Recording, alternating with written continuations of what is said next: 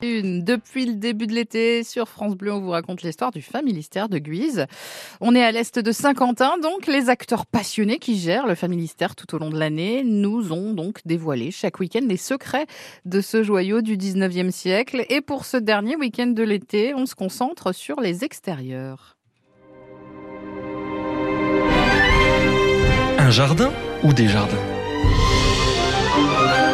Jérôme Caron responsable de la médiation. Un été au Familistère sur France Bleu Picardie. En 1856, avant même la construction du palais social, Godin aménage sur la rive droite de l'Oise, en contrebas de son entreprise, un jardin.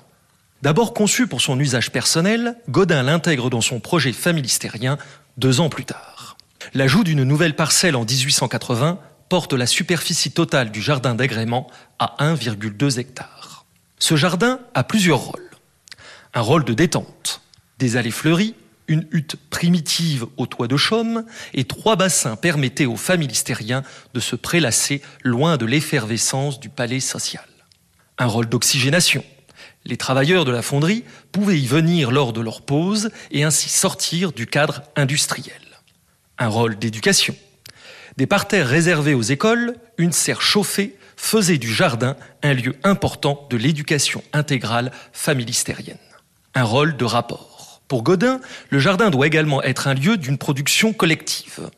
Mais le potager et le verger du jardin d'agrément sont vite concurrencés par les jardins individuels des familistériens. Suite à la mort du fondateur en 1888, ce jardin prend un nouveau rôle, celui d'un lieu de commémoration. Selon sa volonté, Godin est enterré dans la partie haute du jardin et un an après son décès, sa tombe est recouverte d'un mausolée érigé en sa mémoire. Dès 1860, la population du Familistère sollicite la possibilité de cultiver une parcelle individuelle de terrain.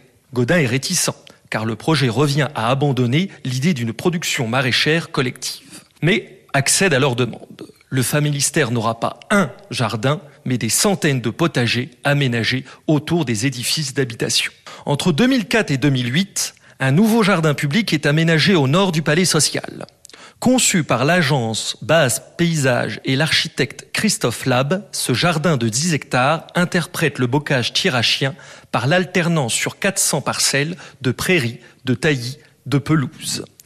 Le jardin est inondable dans les périodes de crue de l'Oise. Aussi, pour le rendre accessible en tout temps, des pontons en bois, parfois situés à 80 cm du sol, ont été créés et permettent de prendre un peu de hauteur sur le paysage. Jérôme Caron, responsable de la médiation au Familistère de Guise, un été au Familistère à écouter euh, une dernière fois demain, même heure, sur France Bleu Picardie.